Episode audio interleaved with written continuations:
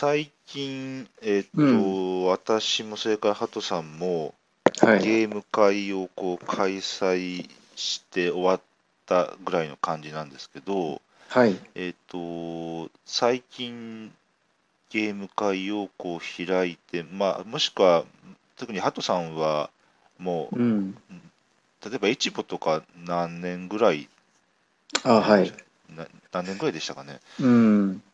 あの、実は、ちょっと調べてみたんですよね。あはいはいはいのうん。で、2007年の8月19日に、うん、あの、今のそのコミュニティを開いてるんですよ。はいはい。うん。だからもうすぐ8年。おお。うん。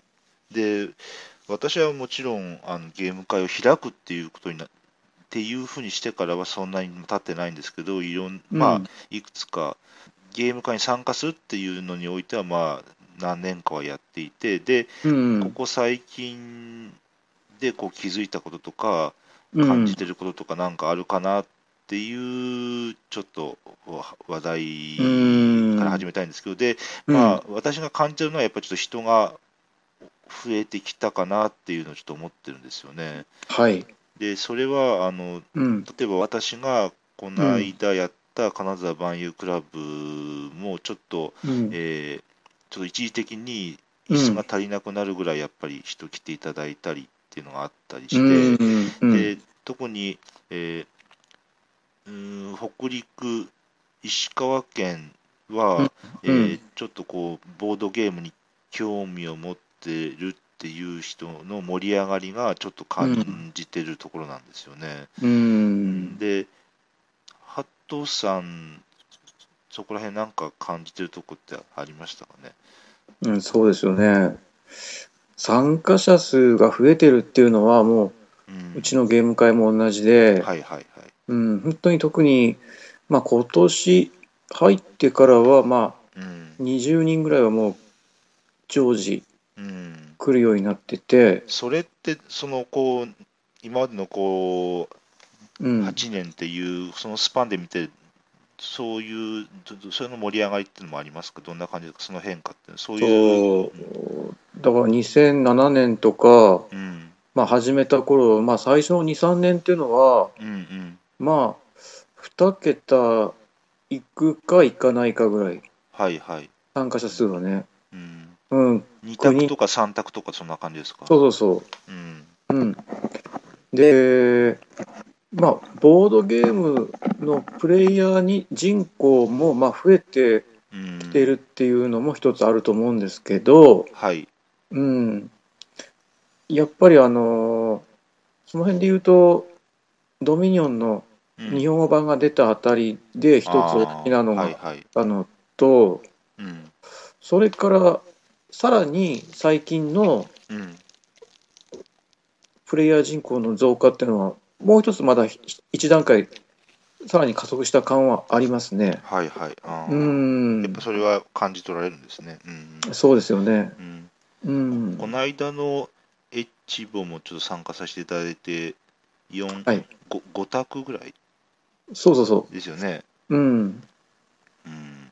ちょっと、で、やっぱりもうテーブルとかいろいろレイアウト考えないといけないかなっていう次の段階をうん。ね、見据えた運営を考えないといけないなっていうふうに今思ってて。うん。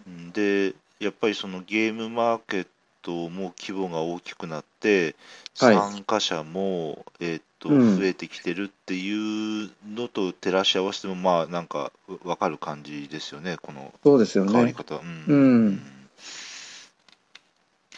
なので、まあ、この感じで、この盛り上がりがずっとこのまま一一時のブームにうん。終わらずにうん。続いてくれればいいなっていう思いもある。そうですよね。うん。あとやっぱりあの地方でやってるとちょっと思うのは、うちの場合はあの福井県なんですけど、い。うん。まあ、石川、富山、うん滋賀、うんそれからまあ京都とか大阪からも来られてる方がいて、うんうんやっぱり地方の人って結構ゲーム会に参加するために結構長距離移動する人が、はいはい。まあ、少なくないなっていうんう、うん、例えばあの首都圏とか東京なんかだとねもうあの公共の交通機関で、うん。電車なんかで、地下鉄とかで来れる範囲で、まあ、うん十分ゲーム会がうん。開かれると思うんですけどね。うん。うん、なかなかやっぱ地方はそんなに数もないし、プレイヤー人口もないんで、うん。うん、お互いにそうやって行き来しつつ、うん。ゲーム化してるなっていうのはまあ実感しますよね。はいはい。うん、確かに。うん、その金沢とか富山でも、やっぱり県外から来て来られる方もいるし、あ、なるほどね。であとその全国規模で、まあ、何県では、今度の土日はこういうゲーム会がありますよっていう情報も、ちょっとうんこう、なんか、えー集めやすくなってるっていうのもちょっとあるのかなとああ、なるほどね。まあ、いろいろこう情報をまとめ取られる方がいろいろはいはいあるし、。そういうね、サービスとかカレンダーもありうますからね。ん、うんなるほど、それはありますよね。うんうん、っていうのをちょっと最近、えー、とゲーム会開いて、ちょっと思ったところなんですね。うん、そしたら、えー、と今日の、えーとはい紹介していただく 5, タイトルをはい。まずお願いできますか。はい。はい。えっ、と、まあ、今日の5タイトルは、この前のエチボでうん、やったタイトルの中から5タイトル。うん、ええじゃあタイトル言いますと、えーはひとひら、はい。はい、それからライツ、うん。がゴーダッチーズはいはい。とカカオ、うん。で、マルコ・ポーロの足跡。うんうんううんん。はい。この5タイトルなんですけどね。わかりました。はい、うんはい。そしたら、えっと、1タイトル目からおはい。願いします。はい。えーと、じゃあ最初まずひとひらからはい。いきましょうかね。えーと、ひとひら、えー基本情報、まあ、あの、デザイナーは折口ひなたさん、えーメーカー、パブリッシャーは OU1 です。うん。で、あの、まあ、2015年、この前のあのゲームマーケット、春で発表されたばかりの、もう本当にあの新作ですね。はい。うん。で、あの、仕様としましては、2人から4人までうん。20分、8歳以上、うん。うん、ということです。うん。うん。で、あのーまあ、メカニクスとしては、まあ、セットコレクション、うん。う。ん、で、あと、まあ、バースト、まあ、これ、プレス・ユア・ラックも一応メカニクスに含めていいのかなと思うんですけど、はいそういった感じで、うん。うん。で、どういった感じなのかって、ちょっと簡単に説明すると、うん。えーっとですね、まずですね、あのーまあ、コンポーネントの関係でいくと、コマが96個、うん。うん、全部であります。これはあの花花のような形をした、あのーですね。ね、綺麗なコマですけどね、はい。うん、96個の内訳は、うんあのまず5色各18個うん。うん。うん。で、それ以外に、まあ、6色目と言ってもいいのかな、黒が6個、はいはい。うん、で 5×18 にプラス6で全部で96っていうのが、うん。そのコマの内訳ですね。なるほど。うん。ええで、えー手番になったら、あのこのコマが全部ですね、まあ、4人の場合全部入れるんですけど、うん。えー巾着袋に入ってるんですよね。96のコマが全部ね、はいはいゲーム開始時にはね。うん。うん、で、手番になったら、あのその巾着袋に手を入れて、うん。えー、駒を引いてくる。うん。うん。うん、で、これがあの1回の手番で結局3回、合計3回引ける、うん。回数的には。うん。うん、で、個数的にはまあ8個まで、うん。うん。うん、だから例えば引き方としては4個引いて、3個引いて、1個引くとか、そうですね。うん、うん。あるいはまあ5個引いて、3個引くっていうのもありですよね。はい。うん、で、えー最大まあそこまで引けるんですけれども、うん。ただその途中である条件を満たしてしまったら、まあ、失敗というはい。ケース、これはバーストなんですけど、ううんん。それは何かっていうと、一つの色が3個以上出てしまったと、累計で。う。うんんあるいは5色の色が揃ってしまう。うん。うん、この2つの条件を満たしてしまったら、あのバーストで手番はすぐそのバースト後の処理というふうに移行します。はいはい。うん、で、まああのここで大事になってくるのが、ちょっと黒が6個、まあ他の色に比べて3分の1の数入ってるんですけれども、うん。この黒いコマの場合、あのちょっと特殊な取り扱いで、まあ、あのワイルド、色がワイルドっていうふうに捉えてもいいと思うんですけど、うん。あのこのひ引いてくるときにね、バーストの判定のときには、あのとにかく自分がその不利になるように、とにかくバーストするような、うんあの判定をすると。はい。うん、例えば黄色が2個出てきて、黒が1個出てきたら、これであの黄色が3個出てきたっていう判定をして、うんはい、バーストですといううんうんうん。ことですよね。そうですね。うん。はい。で、そのバーストせずに、うまく獲得できた場合ですね、次の段階に行って、その時にはあの、まあ、場に3枚出ている特殊能力みたいなのがあるんですよね。あの条件を満たして。はい。はいはい。うん、で、これをあの特殊能力を使ってもいいと。うんうん。うん、例えばあの2つ2つのペアができてるとか、まあ、あの5色色が揃ってるとか、うん。あ5色色が揃ってるためなのか、なんかいろいろね、うん。よ4色とかありましたね。4色とかですよね。あそうですね。うん。うん、でこの時には、うん。えー黒いコマはあのその能力の条件を満たすように、つまり自分にとって有利なように、うん。あの処理するっていうふうに、はいはい。えーちょっとあの黒コマのこの扱い方がやややや特殊で、うんうん。う。ん、で結局、とにかくその判定が、いずれにせよね、判定がとにかくオンになるように黒を使いなさいっていうことだと僕は思ったんですけど、はいはい。うんまあ、あの悪い判定、いい判定ありますけどね。はいうん。でこの黒いコマの使い方っていうのは面白いなと思ったのがまず1点ですねそうで。すね。うんええで、あのーまあ、その能力を使う、使わないで、えーその次の段階に行ったら、あの自分のついたての中、もうこれは秘匿情報ですよね、他のプレイヤーには見えないように、うん。あのー一色、その手番で、えー獲得できた駒の中から一色を選んで、自分のついたての中に入れると。うん。うん、で、まあ、残った駒は、あのついたての外側、まあ、自分の場なんですけど、自分の場に場なんですけど、あのついたての外側っていうことで、うん、細かく言うと、あの結局自分の手番で、駒が結局あの、暫定的に確保している状態のものと、うん。あの確保したっていう決定しているものが、ついたての中と外で2つあるっていうことそうで、ですね。ええ、結局あの、手番中に3つ駒のステータスがあるっていうふうなうん。あの風にも見えるかなっていうふうに、はいはい。うん、ということです。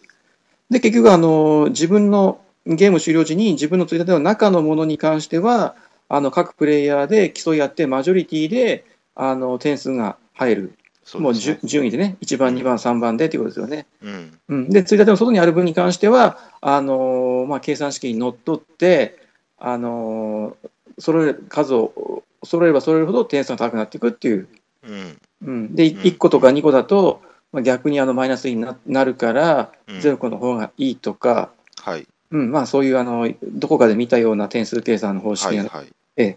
取られているっていう、そういうゲームです。結局それでね巾着の中の駒がなくなったら、まあ、ゲーム終了っていうことなんですけど、うん。うん、まあこれね、あの注目の新作、オーユーランさんっていうのは、まあ、あの毎回しっかりしたゲームを発表してくるのでそうで、すよね。ええ。まあ、今回も僕も注目してたんですけれどうも、んううんんまあ、期待にたがわぬ、うん。うん、しっかりとあの地に足のついたうん。あのユーロな感じの、うん。うん、いいいいゲームですよね、やっぱりね。ううんん、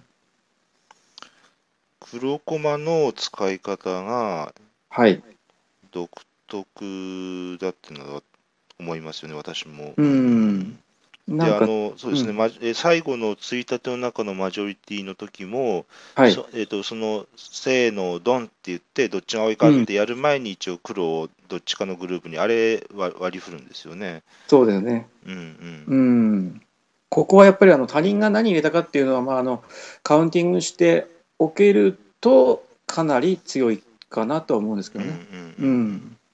とにかくあの大湯庵さんの今までの作品見てみるとうん。あのこの一平の前にうん。全今のところ3つかな出てて、ううん。んカレイドというのとあと商い中それはいから重ねの色目、はいはい。うん、でどれも割とあのメカニクスが異なって方向性は違う、うん。うん。うん、ゲーム一つ一つはしっかり個性があのそれぞれ持っててうん。あの似ていないゲームなんですけれどもはい。あのただまあ商い中は別としてもカレイドにしろ重ねの色目にしろ今回の一平にしろうん。あのボックスの外見っていうのはもうしっかり統一されてるんですよね。うん。うん、このオーユーアンさんだけのこの蓋のある和風のこの箱、うん。うん。で外見はしっかり統一されていつつも中身はそれぞれ異なったあの方向性でなおかつしっかりと完成度が高いうん。一定の水準をしっかりクリアしてきているっていう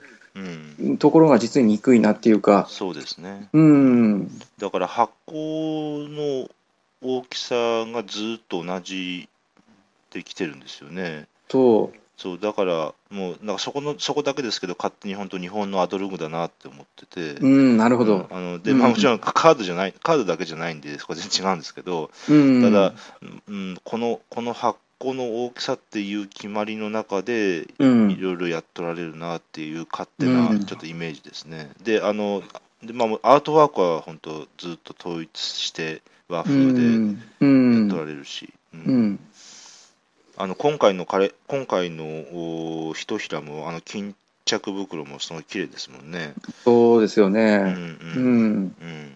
結構ね、あのまあ、女性のファンも多いんじゃないかなっていう、うん。うちのエチボに来られていた女性の方も、結構重ねの色目とか、まうん。あ、箱を見てうん。興味を持っていらっしゃった方もいましたけどね、うんううん。ん、本当にそのゲームとしても、しっかりとうんあのシステムが出来上がってて、うん。うん、バランスもね、今回のバランスのバースのね、バランスなんかも結構しっかりできてるんで、うまい均衡の上に、うん。ハラハラと手番を終えるっていう。うん。うん、あの特殊能力のそのオンになはい。る条件というのが、バーストの条件のギリちょい手前ぐらいにまあ設定されてるわけですよね。うん。はい、っていうところですよね。うん。そうだよね。うんだからそこを乗り越えれたら、うん。可能性が広がるっていう風な、うん。あの作りになってますよね。はいはい。うん、そのプッシュやラックでもう一回引くかどうかっていうそのテーマでただ、うん。あの例えばこれこのゲームのフローっていうか処理のフローっていうのはそんなはい。にすごい単純ではなくて、ええ、なのでそこはすごいなんか現代っぽいなっていう感じもしたんですよね。うん。あ現代現代、うん、現代のか現代最近の最新のでこうバーストゲーム袋から引いてバーストゲームって作るっていうのはやっぱこんなこれぐらいのやっぱり、うえっと、んフローの処理になるんだなってのは思いましたね。うん。ちょっとね、だから最初インストするときにうん。あの理解してしまえばね、うん、理解してしまえばいいんだけど。分かっちゃえばね、結構簡単なんだけど、うん若干特殊ですよね、やっぱね、なんかね、うんいろいろね。ううんん。ということで、今回の、まあ、お湯あの新作も、うんあの期待にたがわぬ出来で、まあ、うんうん。とにかく、あの、また、あの、興味のある方は、ぜひ、一度プレイしてみてはいかがでしょうかっていう感じですね。うんそうですね。うん。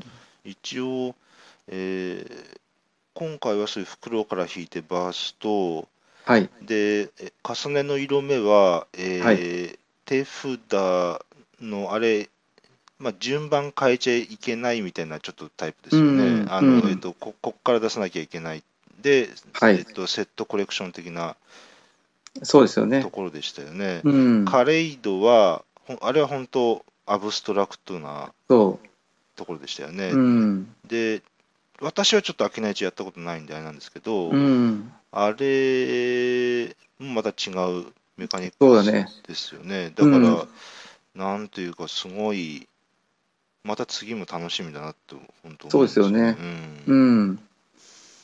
しっかりそれぞれ方向性が別ので、うん、それなりの完成を作ってくるっていう、まあ、あの実力実力のあるうん。デザイナーさんじゃないでしょうか。うん。で、うんアートワークは統一されてる。から、そのブラブランド的なそのイメージもちゃんとあるし、そうそうそううんうん強いですよね、こういうしっかり自分たちのブランドを持ってると、そういうのはやっぱりこううん継続して作っていくから、あの築き上げられるものですよね。ですよね。うんうん。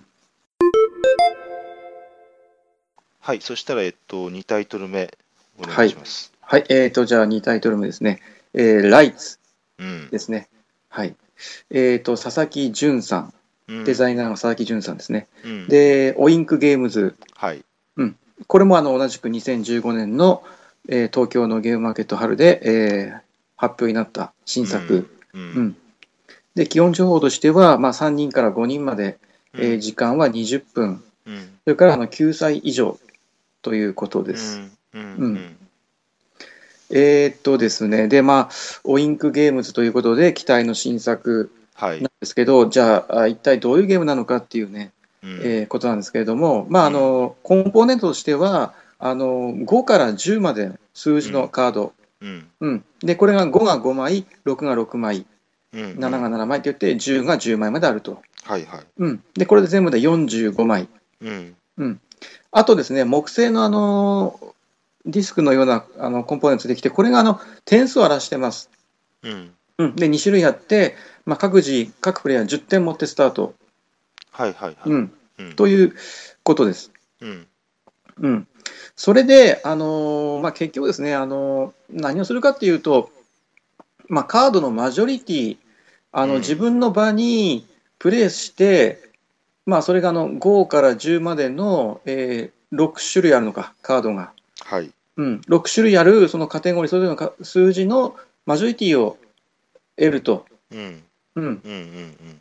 あのー1位になると当然まあいいんですけど、うん逆に2位になってしまうと、うんこう2位になるというのは、まあ、すつまりその何枚かカードをプレイしてしまう。例えば10だったら、うん自分の前にまあ5枚プレイできれば、まず1位タイは確保されるんですよね。そうですねうん、マジョリティ。で、例えばあのそれが、例えば4枚なんかは10出してしまって2位になってしまうと、うん。あのこの1位の人に対して払わないといけないペナルティっていうのがあるんで、1枚につき2点。うん。うん、だからす非常に損害が大きいので、でですね。あのうん、2位になるくらいなら、まあ、3位とか4位とか、まあ、あるいは1枚もプレイしない、うん。そのカードはね、マジョリティになれないんであれば、うん、っていうのを目指していくあのゲームなんですよ。はいはい。うん。うん。うん、で、あのまあ、結局手前になったら、自分の前に1枚カードをババフだとしてプレイするか、はい。あるいはあの下茶、左ドライの人にあのいらないカードを渡し渡すと。うんうんううん。ん。で、あの、回ってきた人は、あの、自分の場に出してもいいし、嫌だったら、そのカードの上に2点乗せて、パスというか、また、あの、左の人に回していく、そうですね。うん、ということなんですよね。うんうん。うん。で、まあ、あの、カードを引き取ったら、その人が、まあ、手番も獲得できるっていう。普通にあの手番プレイヤーが自分の前に出した場合には、あの時計回り次の人に手番が移るんですけれども、はい。もしなんかカードを流した場合には、そのカードを引き取った人が手番を得ると。うん。うん。で僕、ちょっと思ったのが、あのうん。ちょっと考えすぎました。まあ、ライツっていうタイトルが、まあ、要するに著作権、そうですね。普通にその、うん、あの説明書の通りいけば著作権なんですけれども、うん。うん、でもう一つやっぱりこのね、このゲームはあの手番の獲得っていうのも、プレ結構プレイヤーの判断で、うん。あの行われるので、うんううんん、この手番の権利っていう意味でも、このライツっていうのが、ひょっとしたらあるのかなっていうふうにちょっと思ったりしたんですよね。ダブルミーニングですね。そう、ダブルミーニングで、うん。まあ、ちょっとその、うん、ライツっていうタイトルと、ちょっとこの手番がね、あの大大事だっていうのがちょっとあっても、ちょっと浮かびました。はい。ううんんうんうん。まあ、単純でそれだけのあのゲームなんですけど、うん。うん、で、まあ、期待のオインクゲームズだったんですけれども、うん。僕の率直な所感としては、うん。ちょっとあのデザイナーが意図していたうん。面白さが従前にこれで表現できていないんじゃないかなっていうのが一つあるうん。んですよね。うん、でそれどの辺なのかってちょっとあの考えていきたいんですけど、うん。うん、でまずですねあのこのライツのボックスの裏うん。裏の文句裏の文句に多分デザイナーの意図しているあのこのゲームで表現したものが、ね、あの文章になっていると思うんです。ちょっと読みます。これ,、はいこれから。うん。えーとですね、このボックスはどう思わせるかっていうのがまず大きく出てますね。どう思わせるか。うんうんで、あえて勝てると思わせたり、丸。うんで、挑んでこないよ、自信のある表情を見せたり、丸。うんうん。で、そんな心象操作が鍵となる、上回る差が小さいほど稼げるカードゲームと。うんうん。これが、あのの、要するにその説明文というか、このゲームの、どんなゲームなのかなって、こう、箱を手に取って、裏を見た人に読まれる文章なんですよね。うんうんうん。で、この文句を読むと、うん。まあ僕はもう期待せざるを得ないというか、うわ、またオインク面白そうなゲーム作ってきたなっていう風な、はいあのはい第一印象を持ったんですが、うん。ただ実際にはなかなかうん。それが達成できていなかったんじゃないかなっていうのが、うん。まあ、僕のちょっと、うん。うん、1回プレイしただけですけど、まだね、うん。うん、その所感ですね。うん。実にその面白そうなあのこのねあの紹介で、うん、あこういうゲーム大好きだなって僕思ってて、うん。うん、で例えばちょっとねあの、まあ、ちょっと株株っていうのかな結局、うん。うん、そういうタイプのカードゲームで結うん。局あの、割とこのジャンルって完成度の高い名作がちょくちょくまああるんですよ。はいはい。うん、で僕頭に浮かんだのがあのムーンのうん。あの、まあ、例えばグロリア・ピクトリア栄光のピクトリア、うん。うん、とか、あと最近のあの日本の同人ゲームだったのワンモアゲームのあのウェルカムっていうゲームがうん。あるんですよね。うん。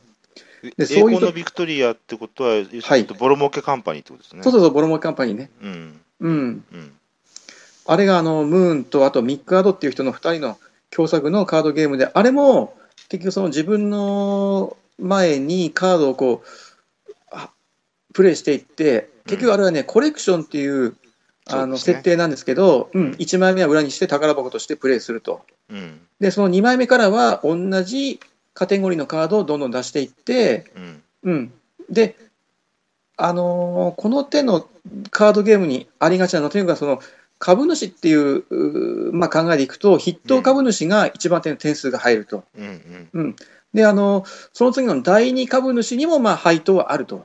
うんうん、で場合によってはまあ第3、第4、まあ、うん。っていうことなんですけど、今回のこのライツに関しては、この筆頭はまあ当然、一番で点数が入る。うんただ、第二株主に当たる部分が大きなペナルティを食らうっていうことですよね。ですね。うん、そこがちょっと、あの、まあ、面白いメカニクスで、うん。で、あの、そういうちょっとね、あの、偉大な先達というか、ちょっとあの、有名な結構ゲームがあって、なかなかこの、あの、カテゴリーのゲームは競争の激しいところだと思うんですけれども、うん。うん、そういう部分もあって、ちょっとライツに分が悪いかなっていう気もしてます。まあ、いずれにせよね、あの、グロリア・ピクトリアにしろ、ウェルカムにしろ、うん。あの、ここまで手番でやることがシンプルには表現できていないんですよね。ちょっとやや複雑なんですよね。うんううん。ん、ウェルカムに関してもなんかちょっと不思議な、もやっとした感じで、うん。うん、うんちょっとあの手続きというか、あのさっき、松本言ったように、フローがやや複雑な部分があるんですけどね。うんうん。うん。うんちょっとで、その手札が3枚で、そこから1枚だけプレイするとか、あのーこのままならなさが、うん。若干その国津屋なんかの、あのちょっともやっとした感触もあったんですけど、うん。まあやっぱりちょっとね、あのどうしてもやっぱりそのプレイヤーの判断というか、選択がしっかりそのゲームメイクにうん。結びついていないっていうような気が今のところはしてて、うん。うん。う、ん。うん、まあまあ、若干のまあ不満点もあるかなと。ううん。ん、ただ、その、まあ、あの、さすがですね、あの、コンポーネントとかアートワークはもう一流で、うん。あの、この箱の大きさといい、うん。あの、質感といいですね、もうプロダクツとしては、本当に一級品で、うん。うん、さすがオインクゲームズだなっていう、そういう、うん多分このプロダクツで、ものとしての魅力としては、もう本当にあの、今回の東京のゲームマーケットで出た中でも、うん。本当にその上位に入るような、うん。うん、このものとしてのその完成度っていうんですかね、うん、コンポーネントとかアートワークに関しての、ね、統一感とかね、ううん。ん、そのプロダクトデザインの統一感っていうのは、オインクゲームズはもうずっとありますよね。そうそうそう、うん、もう要するに、えーっとパまあ、新作だと知らなかったとしても、これ、はい。多分多分オインクゲームズの作品でしょ？って、多分はい、えーっと分かるだろうっていうぐらい,、ねぐらいのそのあれですよね。ね、うん。そうですよね、うん。うん、あれ、7枚前に出たら本で終わるんですよね。そう、4人の場合、あ、5人、5人ですよね、うん。5人の場合、7枚ですよね、あーうん。人数によって違うのか。そうそう。うん。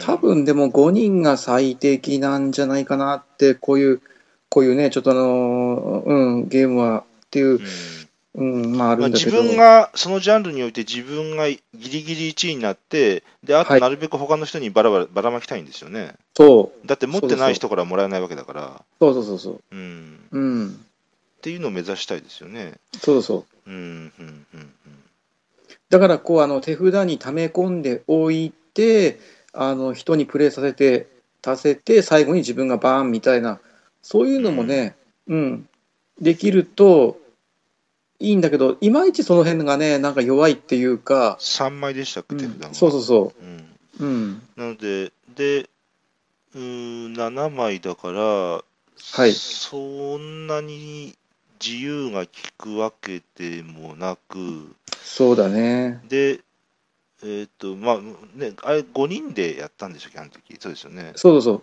この前 H ボでは5人でやったよね。うん。だからまあ、その1回やっただけの印象だから、まだまだあれだけども、うん、で、手札、手札いりませんっつって、上茶から来ましたってやって、うん、で、いら、いや、これ、この後も、で、自分もその数少ない7枚っていう枠が埋まってしまうから、自分も渡したいけれども、うん、でもこれ、渡したらほんで手番がななくなるよと。点数点数払うは手番なくなるわで、で、5人ってことになると、うん、5人っていうんで、こんだけ、えっと、こんだけ短距離競争で、うん、で、手番が1個失いますっていう、この、えっと、なんか、なんていうの、論理的に計算したわけじゃないけれども、まあ、新章から来るデメリットってのは、すごい破壊しないものがあって、いいよね。そうなると、んなんちょっと手番なくなるの勘弁だから、じゃあ受け取りますわってやって、うん。で、受け取っちゃいますよっていう、うん。な感じでしたよね、やった時。ううんん、自分がもし流して一つ左ドライの人に行ってしまうと本当にもう手番また結構かかるんだよね来るまでね。うん。自分の下茶に手番が行っちゃうとね、うん、一周してくるまでかかるから。う。ん、そのなんか、うん。ちゃんと計算し、私はちゃんと計算したわけではないけれども、たうん。だ単純に手番が飛ばされるっていう、このなんか、うん。そこからなんか横に、なんか点数乗っけて横に渡すこともなく、なんか取ってた覚えがありますね。うんだからなんか、うん、ただあれ、あの、マニュアルにも書いてあるんですよね。そんななんか、一つのカードがぐるぐるぐるぐる回るっていうのを想定してるわけじゃないんですよね。そうそうそうん。う、うん、結局そのペナルティとして払うのも1枚につき2点なのでうん。このパスする時の2点と同じうん。うん。なんだよねコスト的にねうん。それを考えるとやっぱりその流すっていう時の2点のコストっていうのはまあ大きいような気はすするよね。うん。うん結構あの企みというかあの、うん着眼点は面白いゲームだと思うんですよね。うん。ううん。ん、でまあそういうこういう株系のあのマジョリティ争いのゲームをここまでシンプルにやってるっていうのはあの十分に評価できるんですけれどもうん。いもうちょっとこうなんていうかその自分の選択肢とか戦略がうん。あのセッションにこう色濃く反映される方がやっぱ面白かったかなっていう、うん。うん、気はしててその辺のちょっと操作が操作のセッションに対するプレイヤーの介入がちょっとなんか弱いかなっていうもう手なりで、もう本当にその流れでっていう感じになっちゃうのがちょっと惜しいかなっていうのが僕のまあね所感ですけどねうん。ううん。ん。まあもうちょっとやってみたいですけどね。まあそうですね。ちょっとそうですね。リプレイよくありますよね。ううん。ん。で、まあそれでどんなまた印象になるかですっていうのはありますよね。ううん。ん。確かエリック・マーチンもこのゲームああ、はいはい。書いてて、うん、確か6回ぐらいゲームマーケットの会場で私有して気に入って買ってたそうなんで、うん。もうあとこのカードとかあのコンポーネントも褒めてたよね、うん。エリック・マーティンね、うん、ジャパニーズ、うん、ミニマリズムっていう感じで、ああ、もうデザインがミニマリズムですもんね。そうだようねん、あのうん幾何学的なの模様。そうそうそう、うん。この辺のカードのアートワークなんかはやっぱり一級品です、もう本当にうん素晴らしいですよね。うん、人人数が少ないと、うえっんと、また多多くなんですか、少なくなんですか、ちょっと私持ってないんです。マニュアル読んでないんですけど。うんあの4人だと8枚になるのかな。ああ、多くなんだ。うん。ちょっと今確認すると、えっ、と、そうですね、4人だと8枚で、3人だと10枚ですね。終了のトリガーね、オンになるのは。ううんん。はい、そしたら3タイトル目。はいいえー、いきます。はい。えっ、と、3タイトル目ですね。えー、ゴーダッチーズ。うん。ね。はい。うん。えっ、と、作者が林久志さん。はい。えーで、おかずブランド。はい。うんうん、で、えー2015年、これもあの同じく、うん。えーこの前のゲームマーケットの新作です。うん。はい。で、あのーまあ、3人から5人まで15分、6歳以上うんっていうのがこの表記ですね。はい。うん。えーっと、で、まあ、カードゲームですね。みんなが共通の15枚のカードをうん持つと。はい。うん。これは全プレイヤー共通のカード。はい。はい。うん。で、あのー中央に並べられている、円形状に並べられているチーズを奪い合ううん。あのゲームです。これは結局チーズがあの勝利点になったりするんでね。はい。えこれを奪い合うゲームなんですよね。うん。うん。で、これが円形に並んでて、え手番になったら、カードを3枚あの、まあ、自分のデッキから補充するか、あるいはそのチーズのそこに列としてプレイしていくか、うん。うん。うん、この2択。うん。うん、で、あのーまあ、手札は最大6枚なので、3枚から最初スタートして、うんえ1回も補助したら6枚になるから、次の手番ではもう必ずプレイせざるを得ないと。はい。うん、で、プレイするんであれば、あの3枚プレイするんですけど、そのプレイの仕方が、あの2位のチーズにまず1枚目を置く。うん、で、これが裏向きで置きます。ああ、はい。はい。はい。ええうん、で、2枚目は、その置いたカードから時計回りで、結局う、ん。あの左回りの方向で、隣のチーズにうん。の列と言ってもいいのかな、に表で置く。うん。うん、で3枚目も同じように、さらにその隣ですよね。うん。で、これも表で置くと。うん。うん。ううんん。だから、裏、表、表っていう感じで、時計回りに3枚置く。はい。はい。うん、っていうのが、あのーまあ、このゲームの大事なルールの肝の一つうん。うん。です。ええ、でただ、その裏、表、表で置くんですけれども、この15枚のカードの中には、あのー裏向きで置きなさいとはい。はい。指定されているカードも何枚か入ってる。うん。本当に少ないですけどね。うん、でその場合は、例えば裏、裏、表ってなったり、裏、表、裏っていうふうにプレイすることもありますし、まあ、ささあの一番多ければ裏、裏、裏でプレイすることもあると。うん。うん、でそうすると結局その2番目、3番目で表を裏にしておくっていうことはあのいくつか候補は絞られてくるんですよね、他のプレイヤーから見て、はい。はい。はい。うん。ああ、なるほど、あのカードはあれかあれだなと。うん。ううん。ん、これも一つのあの駆け引きの面白さにつながっていると思うんですよね。はい。はい。うん、で、まあ、こんな風に、あのープレイしていって、うん。えー最後の決算で、まあ、犬と猫と、まあ、ネズミ、ネズミもな何種類かあるんだけど、うん。う。ん、それでちょっとちょっとした特徴があって、その処理をしていく、まあ、犬から処理していくのかな、は犬いはい処理して、猫処理して、えー最後に、えーネズミで、えー、とチーズの分け前を奪い合うっていう、はい。はい。うん、そういう感じのゲームです。う。うんんでやっぱりあのー本当にそのよくな何回もこの回のポッドキャストでも言ってますけど、あのー松本さんが言われたようにあのデザイントレンドっていうかこういうふうにあの、うん、カードを円形に並べるってやるのがまあまあそれも結構ね今までちょっと最近ちょくちょく見かけるうん。感じで欲張りハムスターから。うん。そう欲張りハムスターとかうん。あのーバネスさんが出したのはなんだっけあのグローブトロッターか。歌、そうですね。ううん。んまあ、昔もあったことはあったんだけど、ガーケそうですよね。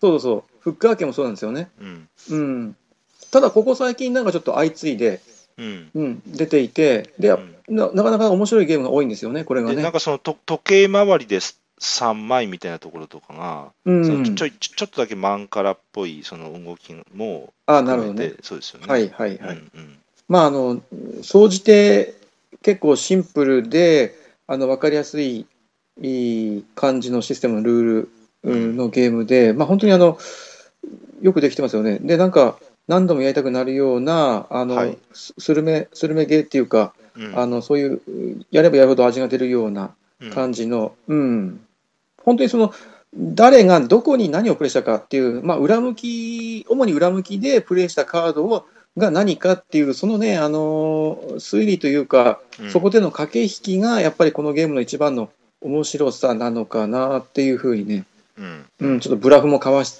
かましたり、うん。うん、そういうこともちょっとね、含めることできるんで、うん。うん、本当にそのサイズ的にもアミーゴ的なもので、うん。あの水準的にもそのアミーゴの優秀なカードゲームに引けを取っていないかなっていう、うん。うん、そういうのは僕の所感なんですけど、うん。うん、これ、まずまず、まず犬が処理をして、犬が、えっと上か下に猫いたら取っちゃいますよってことですうよね。んうんうん、で、結構それは得点高いですよと。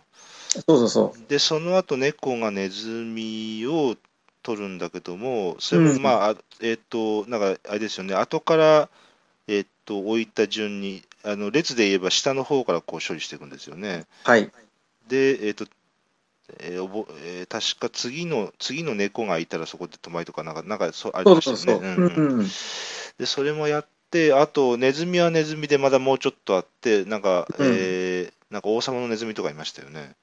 そうそうそう、うんうん。王様とかね、あの太っちょとか、ああ、いましたね。はいいるんですよね。ううんん、だ結構いろいろ種類はあって、そう、で、えっ、と、結局め、食った後、どういう順番で処理をするんですかっていうのを全プレイヤーが一応把握してないことにはあれなんやけども、そうだよね。まあまあ、そこが、そこのコンセンサスがみんなちゃんと取れてれば、えっ、と、深い読み合いになるそうそうそとう。思うんですよね。そこだけ、えー、と徹底して分かってればってところですね。うんそうだよね。うんうんまあ、この前で初プレイで5人だったっていうのもあるのかもしれないですけど、うんまあ、ちょっとね、情報に翻弄されるというか、うんまあ、はっきりちょっとね、ルールのその飲み込みっていうか、あの噛み砕きがまあ重大でなかった部分もあって、うん。本当にその駆け引きに意識を集中できたかどうかっていうのはちょっと疑問では残るんですけれども、まあまあでも最初はなかなかしょうがないところですね。ん。そうだね、うん。まあ4、4人ぐらいがいいのかな、まあ、慣れてくればうん。5人もいいのかなっていう。うん。うん。まあ、ただ、いろんな楽しみ方あって、まあ、さあ、蓋開けてどうでしょうっていうのも、まあ、それもいあのそうね楽しみもあるっちゃあると思うんで、うん全然。うわ、ここにこれ置いてきたかみたいな、そういうね、うん驚きとかね。うんで、まあ、ちょっと失敗しちゃったんだけど、まあ、なんか、えっ、と、じなんか、なんだかんだで、なんかうまくいって取れたねっていうのは、まあ、それはそれで面白いところなんで。そうそう結果オーライでうん思わぬ点数が入ってきたりね。うん、よくありますね、このゲームで。だからその基本裏表を表っておくんだけれどもこのカードは、えっとはい。